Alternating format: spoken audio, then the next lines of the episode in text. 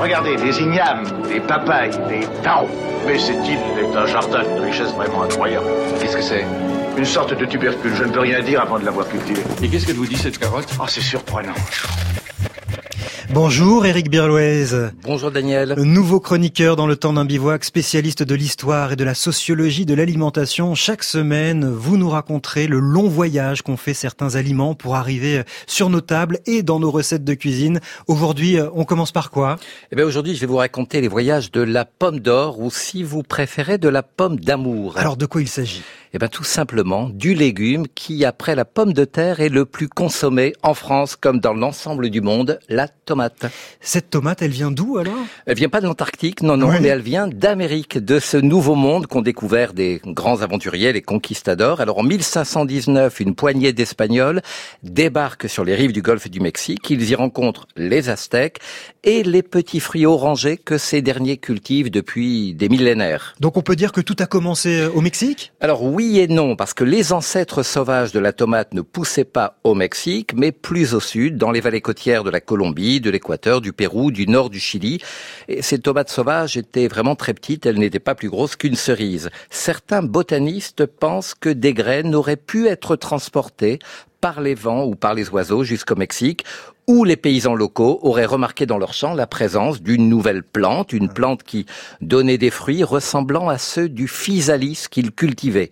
Les paysans aztèques ont alors goûté les nouveaux petits fruits tombés du ciel, ils les ont appréciés et ils ont décidé de les cultiver. Alors revenons euh, aux, conquistadors. Est-ce qu'une fois découverte, la tomate parvient rapidement sur les tables du royaume d'Espagne? Eh bien non, les premiers Européens à manger des tomates ne furent pas les Espagnols, mais les Italiens du Sud. Ah. C'est dans le royaume de Naples, alors possession espagnole, il est vrai, que sont mentionnés pour la première fois en 1544 la culture et la consommation de tomates. Mais dans le reste de l'Europe, la tomate est perçue comme dangereuse. Ah oui, dangereuse. Pourquoi dangereuse? Eh ben, Il faut préciser que la tomate appartient à la famille botanique des solanacées, de même que la pomme de terre, l'aubergine, les piments, les poivrons, le tabac, le pétunia, etc.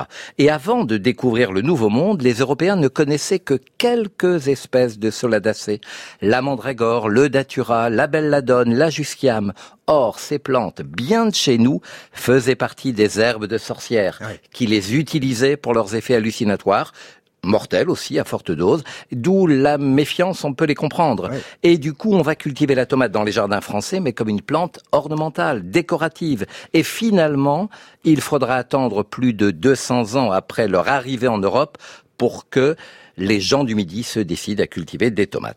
Donc on mange de la tomate en Provence, mais ailleurs en France, pas encore à ce moment-là? Non, alors on lit parfois que les Parisiens ont découvert la tomate pendant la Révolution, lorsque des soldats provençaux sont montés à la capitale pour participer à la fête de la Fédération, le 14 juillet 1790. On dit que ces militaires auraient réclamé à corps et à cri des tomates aux aubergistes parisiens, mais en réalité, la tomate était devenue populaire à Paris dans les années précédant la Révolution, grâce à des Marseillais qui étaient montés dans la capitale pour ouvrir des restaurants qui proposaient des tomates provençales. Les Parisiens, quand ils découvrent les tomates, eh bien, ils en redemandent. Le chemin de fer se développe, ça permet aux maraîchers du Midi d'expédier de grandes cargaisons de tomates fraîches vers la capitale.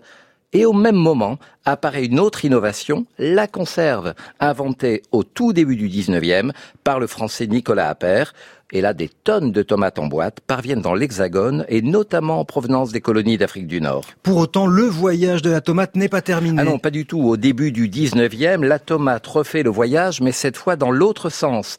Elle avait été remarquée par Thomas Jefferson, le futur président américain, lors de son séjour dans le sud de la France dans les années 1780.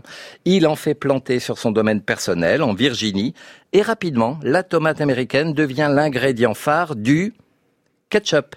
En 1876, un industriel, un certain Henry John Heinz, ajoute du sucre pour en adoucir le goût et aussi pour prolonger sa durée de conservation. Et alors aujourd'hui, qui produit des tomates? Eh bien, il y a une vingtaine d'années, la tomate a pris une nouvelle fois la route pour se rendre en Chine, dans la province du Xinjiang, au nord-ouest du pays. Et aujourd'hui, une tomate sur trois produite dans le monde est chinoise. Mais comme les Chinois apprécient peu les tomates fraîches, ah l'énorme production locale est dirigée vers des usines qui fabriquent du concentré de tomates, mhm. qui est ensuite exporté pour être reconditionné ou transformé en sauce, en garniture de pizza surgelée, en soupe, en jus, en ketchup.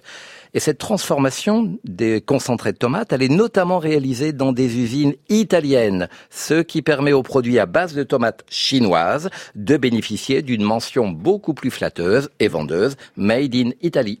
Une petite recette à base de tomates pour terminer, Eric? Eh bien, en ces temps de canicule, moi je vous propose tout simplement une soupe froide bien ah. rafraîchissante, avec des tomates bien sûr, et d'autres ingrédients issus eux aussi d'Amérique, les courgettes, les poivrons et le piment. Alors il vous faut trois tomates, deux courgettes, un poivron rouge, une gousse d'ail, un peu de piment d'Espelette. Vous lavez, vous coupez grossièrement les légumes et l'ail, vous mettez dans une casserole avec à peu près 30 centilitres d'eau, vous faites cuire une trentaine de minutes, vous mixez, vous ajoutez du sel, du poivre, du jus de citron, de la coriandre si vous aimez, et puis vous n'oubliez pas bien sûr quelques pincées de piment d'Espelette au frigo pendant deux heures avant de déguster. Merci Eric Birloez. Nous allons mettre la recette sur la page du temps d'un bivouac. Bien sûr, je signale que votre dernier ouvrage s'intitule Que mangeaient nos ancêtres de la préhistoire à la Première Guerre mondiale aux éditions Ouest France. Merci Eric et à la semaine prochaine. Merci.